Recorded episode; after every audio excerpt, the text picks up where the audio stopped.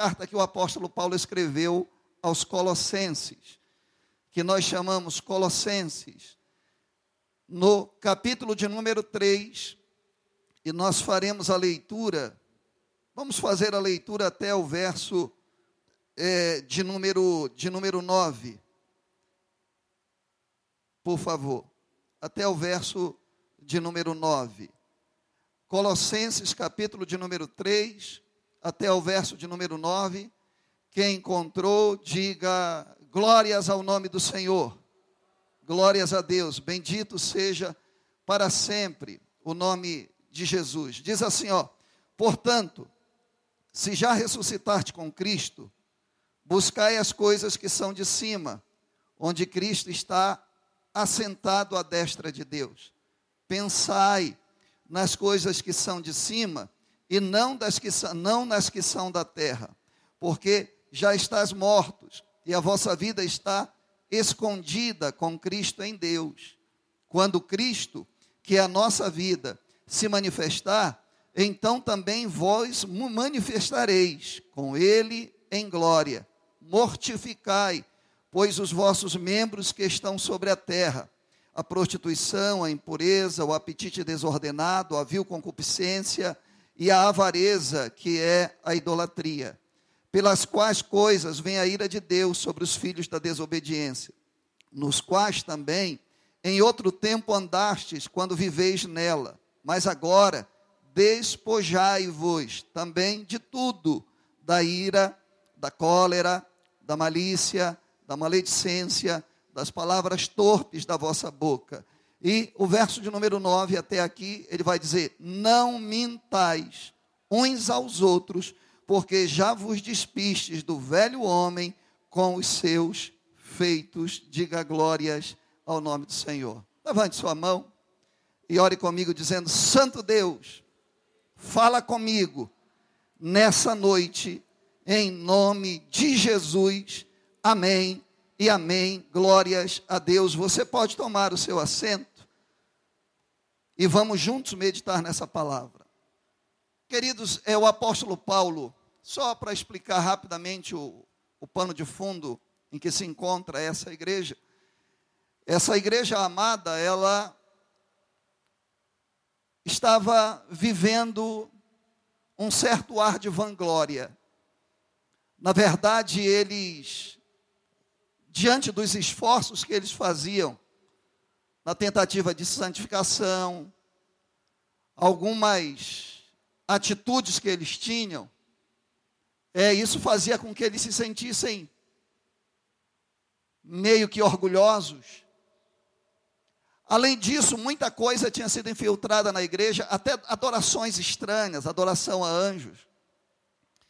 Em outras palavras, eles se achavam muito espirituais, muito espirituais.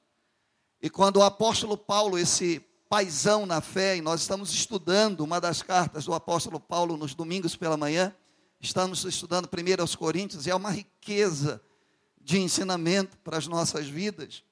Hoje nós falamos sobre a expressão quando o apóstolo Paulo diz que eles que os apóstolos eram ministros e dispenseiros de Cristo, nós fomos buscar a origem da palavra e graças a Deus Deus falou conosco muito preciosamente. E aqui mais uma vez o apóstolo ele vai trazer para aquele povo que achava que já sabia tudo e que eram os mais perfeitos que existiam. Ele era aquele tipo de povo que achava que não tinha mais nada a aprender, porque eles já tinham aprendido tudo. E eu, há dois domingos atrás, falei a vocês que quando nós achamos que não temos nada mais a aprender em qualquer área da nossa vida, na verdade, a gente está abrindo uma porta muito grande para o diabo entrar, porque aí nós estamos colocando o nosso orgulho e a nossa soberba para fora, imaginando que somos capazes é, de resistir a essas questões de ordem espiritual.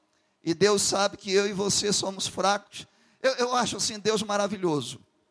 Deus, Ele é tremendo. Deus fez de tudo para eu e você nos sentirmos bem e termos a certeza da nossa vitória. Quem é fraco aqui, levanta a sua mão. Quem se acha muito forte, não, não vou nem perguntar, né?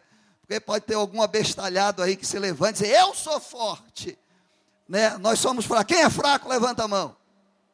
até para isso, Deus ele inventou um negócio abençoado através do profeta, ele diz: Vós que sois fracos, dizei: Eu sou forte. Amém.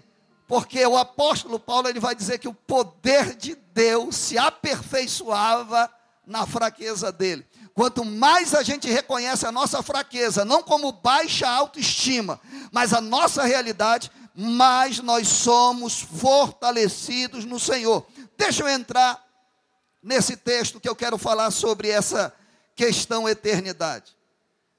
Pastor Marco me antecedeu, ele falou algo aqui que marcou a minha vida. Se eu fosse embora para casa, só com aquela palavra dele, já tinha uma riqueza no meu coração. Ele falou algo muito precioso quando ele disse assim: eternidade todo mundo convive. E tem pelo menos dois tipos de pessoas que convivem com a eternidade. Na verdade, um convive e o outro vive a eternidade. O melhor exemplo para a gente explicar isso, vamos lá.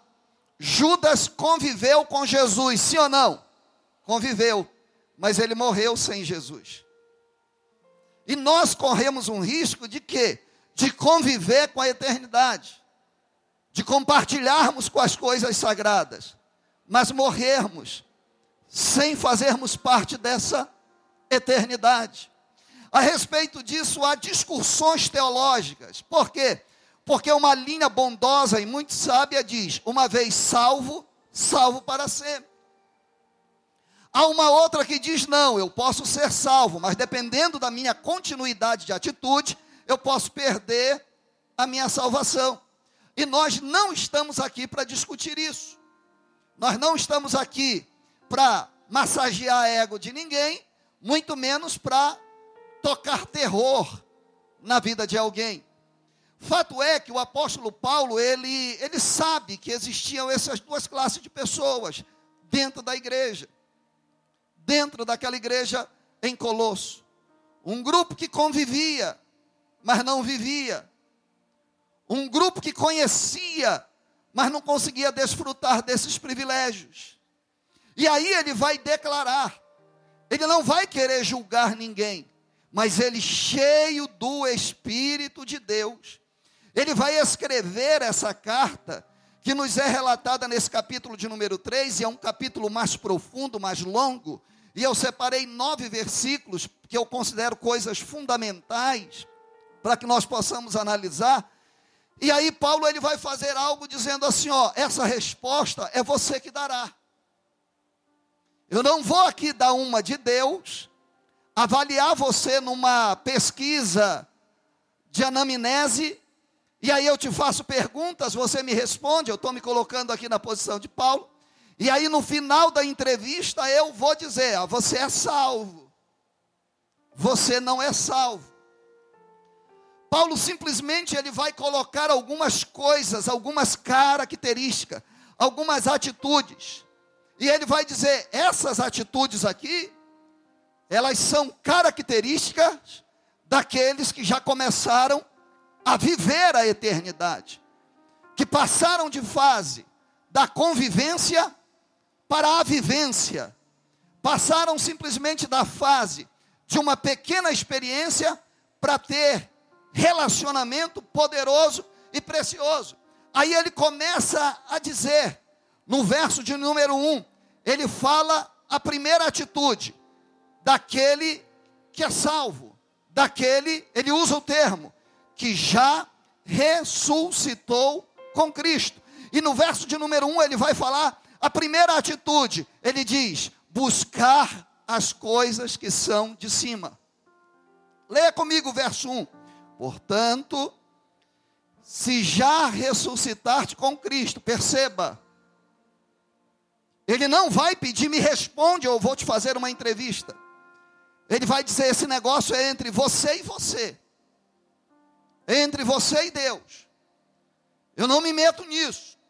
Eu recebi a revelação, eu recebi a palavra de sabedoria e de conhecimento, e eu vou deixar a você a oportunidade de se avaliar. Por quê? Porque vocês estão achando que são máximo. Vocês estão achando que podem criticar os outros.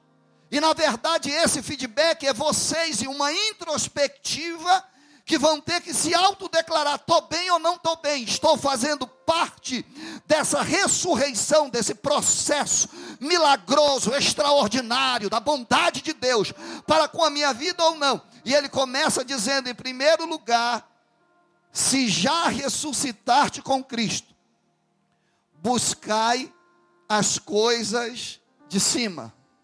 Buscai as coisas de cima, onde Cristo está assentado à destra de Deus. Primeira coisa, buscai as coisas de cima. Aonde é que está o meu foco e o seu foco? Qual é o objetivo da nossa vida? Aonde é que nós temos concentrado as nossas forças? Em que direção nós temos desgastado a nossa energia?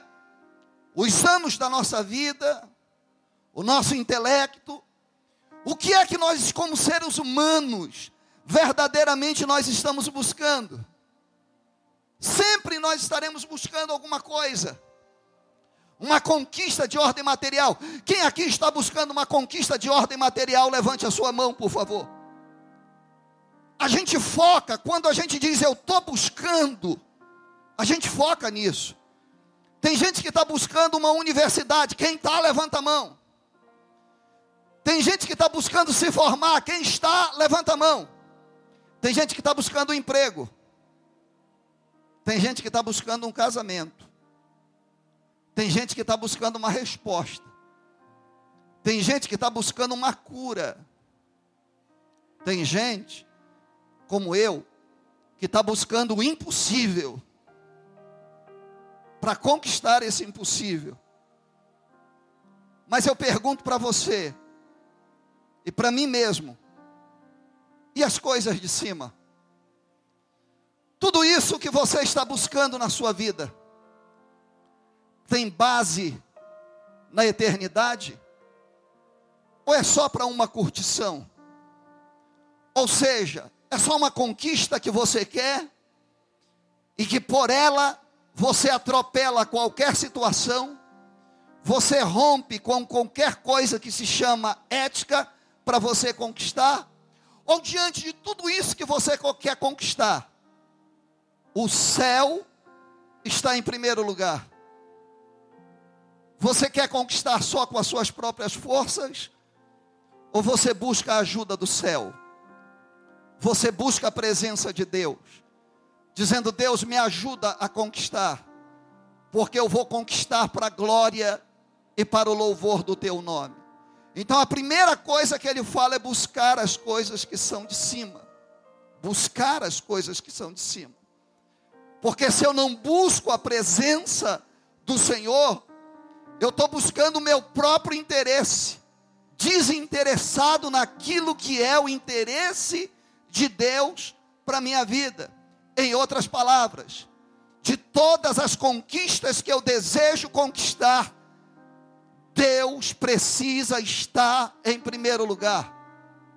Eu não posso correr o risco, diante dos meus objetivos, de renegar Deus a segundo plano. Deus jamais irá ocupar segundo plano na vida de alguém. Ou Deus é primeiro, ou Ele não é.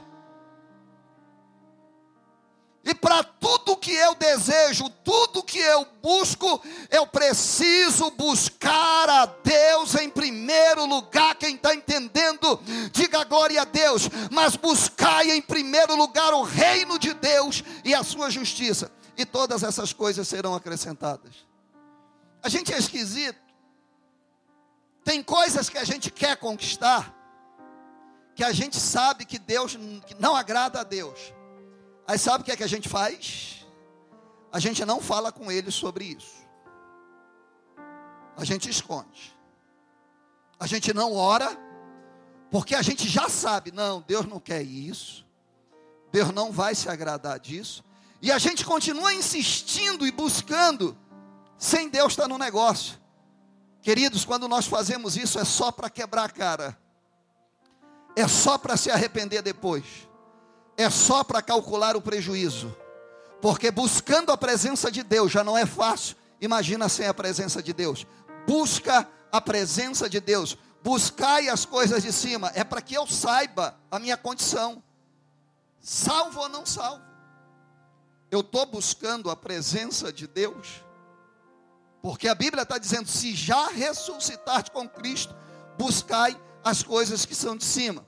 Em segundo lugar, verso 2, 3 e 4. Pensai nas coisas que são de cima. Verso 2, 3 e 4. Leia comigo. Pensai nas coisas que são de cima, e não nas que são da terra. Porque já estás mortos e a vossa vida está contida, escondida em Cristo Jesus. Quando Cristo, que é a nossa vida, se manifestar, então também vós vos manifestarei com ele em glória. Gente, quando a gente busca uma coisa, isso se torna tão poderoso na nossa vida, que a gente se pega pensando nisso. É ou não é verdade? Que é algo que nos interessa. Quando a gente busca alguma coisa, a gente até sonha com essa coisa, porque está na nossa cabeça. A gente quer conquistar. Então, quando eu busco o céu, as coisas que são de cima, o que é que começa a acontecer? Uma transformação no meu entendimento, na minha mente. Eu estou vendo todas as situações do mundo, todos os modismos, tudo que está acontecendo, mas eu estou com um objetivo, eu estou buscando o céu, eu faço pensando no céu. Antes de tomar uma atitude, seja ela qual for, eu vou pensar: essa atitude me aproxima ou me afasta do céu? Por quê? Porque eu estou buscando algo, e quando eu passo a buscar algo, eu começo a pensar dia e noite, de manhã, de tarde e de noite. Eu começo a pensar, dormindo e acordando, eu começo a sonhar com aquele objetivo que é o que eu estou buscando, e aquilo que eu busco, ele impacta diretamente a minha mente naquilo que eu estou pensando, e por isso o apóstolo diz: buscai e pensai nas coisas que são de cima. Quem está entendendo, diga glória a Deus. É uma avaliação que você tem que fazer. O que é que você está buscando na sua vida? O que é que está ocupando o teu pensamento? Você pensou em Deus hoje? Pensou no céu? Pensou nas coisas que são de cima? Ou a vida está tão corrida para você, que agora o Flamengo está de técnico novo, e você está preocupado com o Flamengo, vai cair você e ele. Você não tem tempo para isso? Você está tão ocupado com a porta que alguém te abriu, que você não tem tempo mais para Deus? Você não pensa mais em Deus? Seu pensamento é outro, tem tanta coisa que você para você pensar, que você não liga mais para a Bíblia, não liga mais para as coisas que são sagradas, não liga mais para as coisas que são espirituais. Cuidado, porque mais cedo ou mais tarde a cobrança vai chegar. 2 Timóteo 2,4 diz: Ninguém que milita se embaraça com negócios desta vida, a fim de aguardar aquele que o alistou para a guerra. Amém? Jesus está para voltar. E só vai com eles aqueles que estão buscando e estão pensando: quando é que ele vem? Ele está para vir. Eita, ele vai chegar. E eu vou embora da terra para habitar, habitar no céu, para a eternidade com ele. Em terceiro lugar, terceiro lugar, já falou, buscar pensar. E em terceiro, ele falou: mortificai. Quero ler para você, versículo de número 5 e versículo de número 7, que diz assim: ó, mortificai, pois, os vossos membros que estão sobre a terra. Verso 5: a prostituição, a impureza, o apetite desordenado, a vil concupiscência, a avareza, que é a idolatria, pelas quais coisas vem a ira de Deus sobre os filhos da desobediência nas quais também em outro tempo andaste quando viveis nelas. Ó, oh, por favor, entenda isso. O que o apóstolo está dizendo é: mortificai. Ele está falando sobre essa expressão. Ele não está dizendo mata, porque ele sabe que não morre. Amém? Essa vontade que te acompanha, esses esses adjetivos que ele usou aqui, é muito forte. Quando ele diz a prostituição, a impureza, o apetite desordenado, a vil concupiscência, desejos esquisitos, a avareza, que a idolatria não vou dar, é meu, vou dar para ninguém, não vou repartir com ninguém, vou ficar só para mim. Esse negócio está em mim e em você. Sabe o que a Bíblia está dizendo? Que esse negócio não morre. Que se eu não me cuidar, não vigiar, de uma hora para outra eu me transformo em um monstro e você também. Porque esse poder está sobre nós, está sobre a nossa vida, por mais esquisito que possa parecer. Na lei da vinha, em Deuteronômio, capítulo de número 22, verso de número 9, olha Deus falando. Ele diz através de Moisés: ele diz assim: Não semearás a tua vinha com diferentes espécies de semente, para que não degenere o fruto da semente que semeares, e a novidade da vinha. Ele vai dizer: Cuidado quando você for semear, cuidado, não use mais de uma espécie de semente, escolha uma semente e semeie ela, porque se você semear com duas sementes, pode ser que uma nasça para degenerar o fruto daquela primeira semente. É perigoso eu andar em dois ambientes de ordem espiritual. Quando eu leio Jeremias, capítulo de 2, capítulo 2, verso de número 20, Deus está impressionado. Por quê? Porque ele vai dizer: quando eu já há muito quebrava o teu jugo e rompia as tuas ataduras, dizia tu: nunca mais transgredirei nunca mais eu vou fazer isso. Oh, minha mulher me perdoa, nunca mais. Oh, papai, nunca mais. Oh, meu pastor, nunca mais. Oh, meu amigo, nunca mais eu vou fazer isso. O povo está dizendo para Deus: Eu nunca mais transgredirei. Contudo, em todo outeiro alto e debaixo de toda árvore verde, te andas encurvando e prostituindo-te. Aí Deus vai dizer, quase absurdo. Eu mesmo te plantei como vide excelente, excelente. Cuidei da terra, escolhi a semente e eu te plantei. Aí ele vai dizer, uma semente inteiramente fiel. Como pois te tornaste para mim uma planta degenerada como uma vida estranha. Gente, esse negócio está dentro de nós. Aquele que está de pé, cuide para que não caia. O apóstolo está sendo muito forte na profundidade espiritual do seu relacionamento com Deus. Ele está dizendo: mortificai-vos. Como é que a gente mata alguém? Deixando de alimentar se você for fazer um exame, e nesse exame for detectado um vírus, uma célula maligna, a primeira coisa que o médico vai fazer é mudar a tua dieta imediatamente. Ele vai dizer para você: você não come mais açúcar. Primeira coisa que ele vai dizer. Você não come mais alimentos dessa ordem, porque sua vida está comprometida. Você precisa, além de tomar algo novo, você precisa tirar alguma coisa imediatamente do seu cardápio. É isso que o apóstolo está dizendo. Está dizendo você que deseja, você que busca, você que pensa, você precisa tomar cuidado com as atitudes.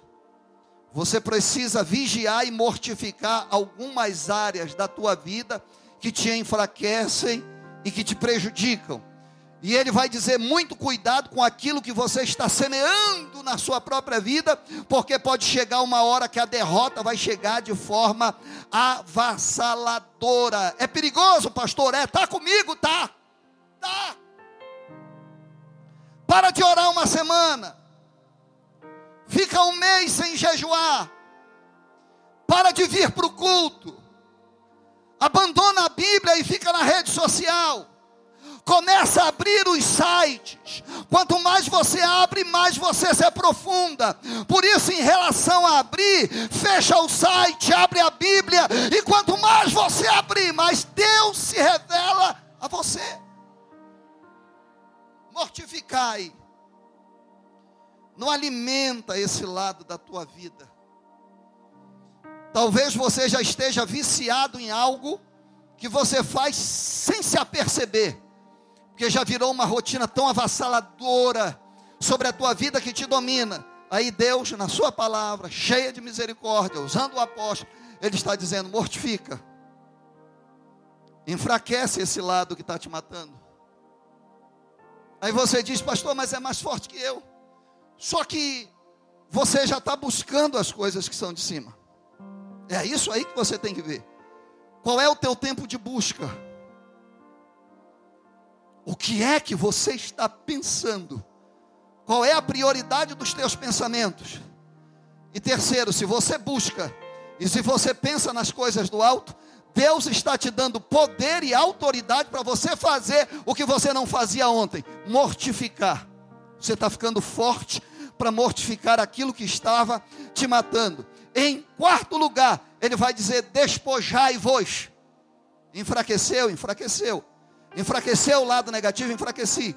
Deus vai dizer agora: despojai-vos. O apóstolo Paulo, ele usa aqui uma, um comportamento da lei da guerra.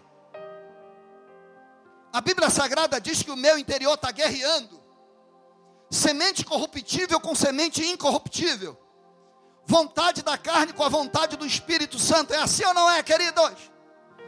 A vontade do Espírito que habita em mim, lutando contra os meus desejos carnais, a ponto do meu maior adversário ser eu mesmo.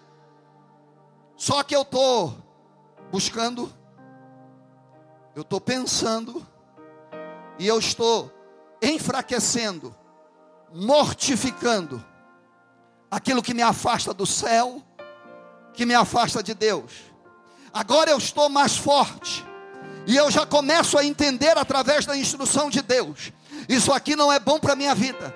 Isso aqui não é bom para minha vida. Opa, isso aqui é bom para minha vida. Então, nesses dois itens, eu vou me afastar. Nesse item que é importante, eu vou me aprofundar. E eu vou buscar em Deus capacidade de me aprofundar cada vez mais, até o meu entendimento ser transformado. E aí ele vai dizer: despojai-vos. Repita comigo: despojai-vos. Por quê? Porque despojo faz parte da lei da guerra.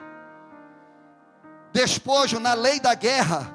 Quem vence tem o poder e o direito de despojar quem foi vencido. Diga glória a Deus. Quando eu venço a guerra, quando eu venço a batalha, eu tenho autoridade, eu tenho direito e eu tenho poder de arrancar aquilo que eu derrotei, só quem está entendendo, diga glória. Faz parte da lei da guerra, Romanos capítulo 7, verso 19. Quem está me ouvindo, diga glória a Deus. Porque não faço o bem que quero. Escuta isso, é o apóstolo Paulo falando. Se fosse o pastor Jacques, você ainda ia dizer, não, sabia que era fraco. Mas Paulo não. Ele vai dizer, porque não faço o bem que quero mas o mal que não quero, esse faço. Será se nós já passamos por essa situação? Eu quero fazer o bem, mas quando eu me pego, eu me pego repetindo o que é errado, fazendo o que é mal, é mais forte do que eu, me domina, não paro de pensar nisso, sem querer eu me pego buscando isso. Ora, se eu faço o que não quero, já não faço eu. Mas o pecado que habita em mim, a semente, que está dentro de mim, já está dominando. O apóstolo Paulo falando. Acho então esta lei em mim, que quando quero fazer o bem, o mal está comigo. O mal já pratiquei. 22. Porque segundo o homem interior, tenho prazer na lei de Deus mas vejo os meus membros, outra lei, que batalha contra a lei do meu entendimento, e me prende debaixo da lei do pecado, que está sobre os meus membros. Aí ele vai dizer: miserável homem que sou. Gente, esse cara é muito crente. Esse apóstolo ele é muito atual. Ele é muito profundo. Ele está dizendo, ele é mais forte do que eu. Me domina. Eu sei que faz mal para mim. Mas quando eu me vejo, eu queria fazer o bem. Mas quando eu percebo, eu já pratiquei o mal de novo. Miserável homem que sou. Quem me livrará do corpo dessa morte? É uma guerra. É uma guerra. E nós estamos perdendo essa guerra. Eu e você, apóstolo Paulo. Uma guerra. Não dá para vencer. Extremamente difícil. Só que ele continua, porque era a experiência dele. Ele vai continuar, ele não vai se entregar aí. Ele vai continuar escrevendo a carta aos Romanos. Ele sai do capítulo de número 7, derrotado. E talvez a maioria de nós esteja exatamente localizado no capítulo 7 de Romanos. Só que o livro não termina no capítulo 7. Urabacalabasuramandarai. Ele continua. Vem um novo capítulo aí. E ele começa a escrever um novo capítulo.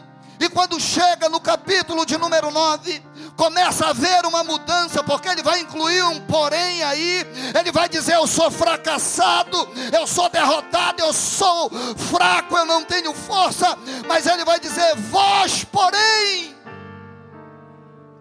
não estás na carne, mas no Espírito de Deus. Se é que o Espírito de Deus habita em vós, mas se alguém não tem o Espírito de Cristo, esse tal não é dele. E se Cristo está em vós, o corpo, na verdade, está morto por causa do pecado, se Cristo não está. Mas o Espírito vive por causa da justiça, verso de número 11, a virada. E se o espírito daquele que dentre os mortos ressuscitou a Jesus que habita em vós, aquele que dentre os mortos ressuscitou a Cristo, também vivificará os vossos corpos mortais pelo seu espírito que habita em vós. Você é fraco, mas ele é forte. Você cai, mas ele levanta. Você estava condenado, mas ele pagou a sua conta, a sua dívida. E de condenado, ele te trouxe a libertação. O pecado era mais poderoso do que você, mas esse Cristo que morreu na cruz do Calvário, ele aniquilou o poder do pecado. E a Bíblia diz: onde está a morte? A tua, os teus agrilhões, onde está o inferno, os teus agrilhões. Cristo venceu e quer te dar a vitória. Você é fraco, mas Ele é forte. Você caiu uma, duas, dez, vinte vezes, mas Ele desiste, não desistiu de você. Tem coisas que até hoje te acompanharam hoje, e você determinou na sua própria vida: vou desistir antes que eu passe vergonha. A maior vergonha é desistir da guerra. A maior vergonha é desistir no meio da batalha. Eu não sirvo a um Deus feito por mãos de homens. Eu não sirvo a um Deus de barro. Eu não sirvo a Buda nem a Maomé. Eu não sirvo a um Deus que está na cruz morto até hoje. Eu creio num Deus que ressuscitou e eu não tenho essa oportunidade de desistir. Por quê? Porque eu prego que eu sou mais do que vencedor. Todo culto que termina no centenário, eu termino gritando: a vitória é minha pelo sangue de Jesus. Eu termino gritando: a vitória é da minha família pelo sangue de Jesus. Sabe por quê? Porque o poder não é meu, o poder é dele, só que ele está em mim. Só que Ele está em mim. Oh, aleluia! A Cristo também vivificará os vossos corpos mortais pelo seu Espírito que habita em vós. Coloque de pé, por favor. E tem uma quinta experiência. Sabe, irmãos, eu completei, eu vou completar 51 anos mês que vem. É, com esse jeitinho de garoto. E aí, depois dos 40, veio uma rotina. Tem que fazer exame todo mês, todo ano. Tem uns exames aí que só o sangue. Mas tem que fazer. E aí é o seguinte, quando a gente recebe o resultado do exame, tem lá um negócio para a gente ver. E aí, por mais que a gente não tenha tanta experiência, por exemplo, lá está dizendo assim, ó, triglicerídeos, taxa normal, daqui até ali. Se tiver fora dessa faixa, está prejudicado. Colesterol, diga sangue de Jesus. Colesterol, é dessa taxa, é dessa taxa. O sangue tem que estar tá assim, a urina tem que estar tá assim. E a gente dá uma olhada e assim, opa, estou bacana. Estou dentro do limite imposto pelo não sei o que mundial da saúde. Beleza? E aí a gente passa e vai. Próximo ano volta lá. Aleluia. Volta lá e faz tudo de novo, que é para viver mais um ano. É o que Paulo está dizendo aqui. Paulo está dizendo, não é eu que inventei isso. É lei espiritual. Quer ser salvo? Quer ter a certeza da sua salvação? Se está morto para o pecado, se já, se já ressuscitou com Cristo? É fácil. Faz uma anamnese. Buscai. O que é que você está buscando? Coisa de cima ou só coisa de baixo? Em que é que você está pensando? Tem uns filhos de raposa aqui que já estão pensando assim: tomara que esse culto termine logo. Quero ir embora, não aguento mais isso aqui, quero ir embora, não estou aguentando, quero ir embora. Olha, o pastor já passou do horário normal que ele termina o culto, em nome de Jesus. Vai-te embora. Fica empatando os outros. Fica aqui no meio dos crentes dando psica para os outros. Pelo amor de Deus, rapaz. Pensai nas coisas que são de cima. Em terceiro lugar, ele vai dizer assim: está se esforçando para matar esse negócio, para mortificar esse negócio aí, que só trouxe prejuízo para a tua vida até hoje, arrependimento, tua alma está doente, manchada, você está se esforçando, maravilha. Em quarto lugar, despoja, você é vencedor. Tem coisa maior do que essa vontade que você sente, do que esse desejo que você sente. O desejo de Deus está instaurado dentro da tua vida. Se você der lugar e der vazão ao Espírito de Deus, você vai viver o impossível e vai ver o que Ele pode fazer através da tua vida. Louvado seja o nome do Senhor. Em último lugar, Ele vai dizer: como é que está a verdade na tua vida? Como é que anda a tua sinceridade? E ele vai terminar no versículo de número 9. É aqui que eu paro, tem muita coisa para um outro dia, mas o verso de número 9 ele diz assim: Não mintais. É o que ele vai terminar dizendo. Não mintais uns aos outros, pois que já vos despiste do velho homem com seus feitos. É uma análise. Por quê? Porque nós temos uma tendência no meio de muita gente, como estamos aqui, a gente tem uma tendência de não querer mostrar o nosso lado negativo.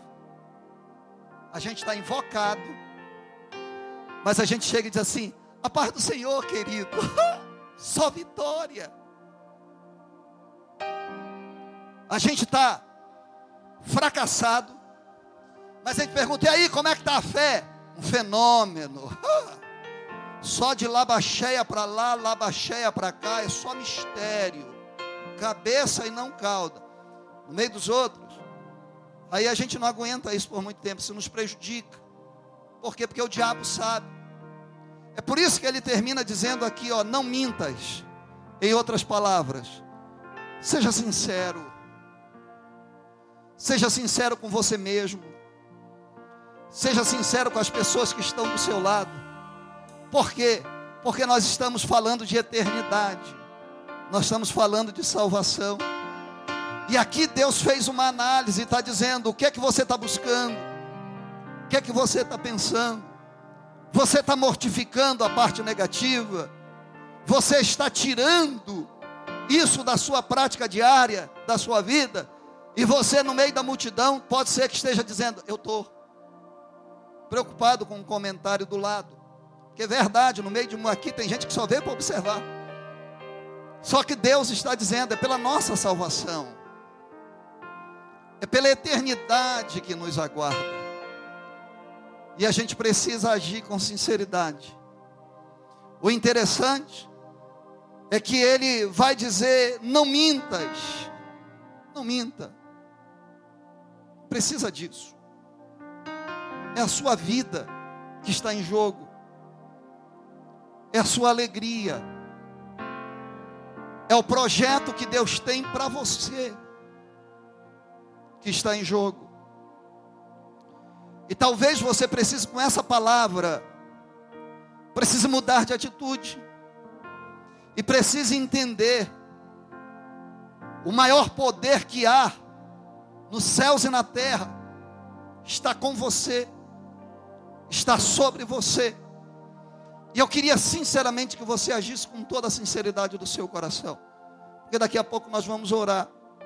E eu queria que você se lançasse na presença do Senhor, dizendo para Deus: Me ajuda, Senhor, eu sou crente, mas tem coisas que eu não consigo fazer, e outras que eu não consigo deixar de fazer.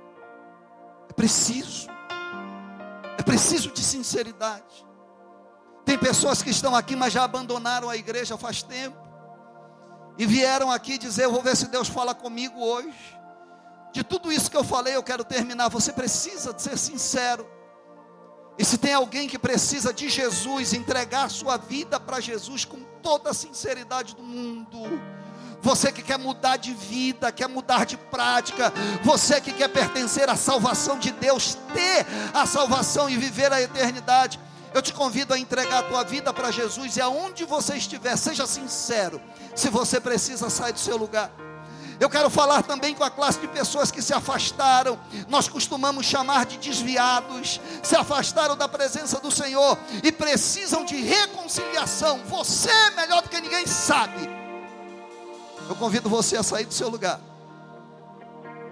para vir se reconciliar com o Senhor, porque essa noite não pode terminar com mentira. Essa noite tem que terminar com a vontade de Deus sobre a sua vida. Buscai, pensai, mortificai, despojai e fale a verdade. A primeira pessoa já está vindo. A igreja do Senhor já começa a fazer uma reflexão.